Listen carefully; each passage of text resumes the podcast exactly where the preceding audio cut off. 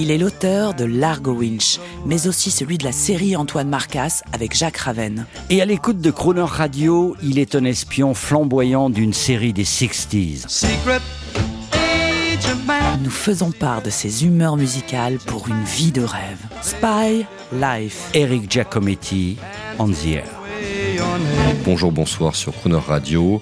Toujours aux États-Unis, vous décidez, vous ne prenez pas l'avion, non, vous prenez le train. Et oui, on peut prendre l'Amtrak.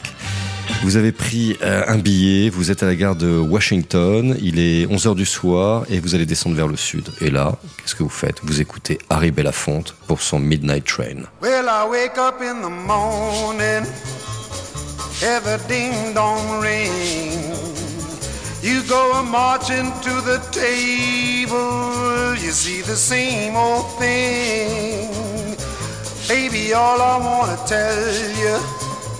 A knife, a fork, and a pan. And if you say a thing about it, you're in trouble with the man. Let the midnight special shine a light on me. Let the midnight special shine its ever loving light on me. Yes, let the midnight special shine a light on me. Let the midnight special shine its ever loving light on me. If you ever go to Houston, then you better walk or ride. You better not stagger, and you better not fight. Cause Sheriff Benson will arrest you He'll carry you on down. And if the jury finds you guilty, you're penitentiary bound. So let the midnight special shine a light on me.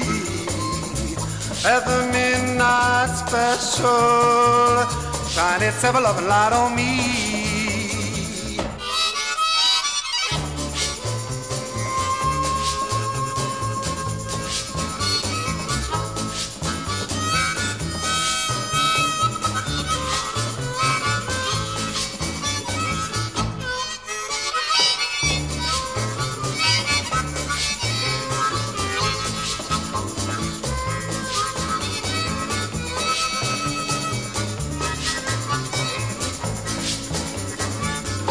Yonder comes Miss Rosie.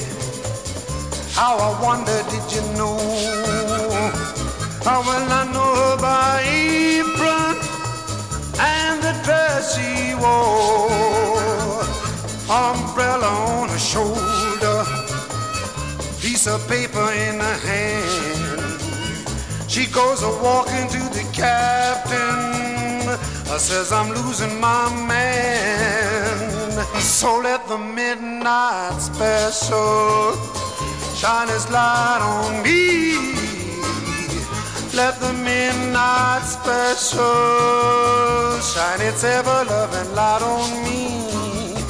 Let the midnight special shine its light on me. Let that midnight special shine its ever loving light on me. Me.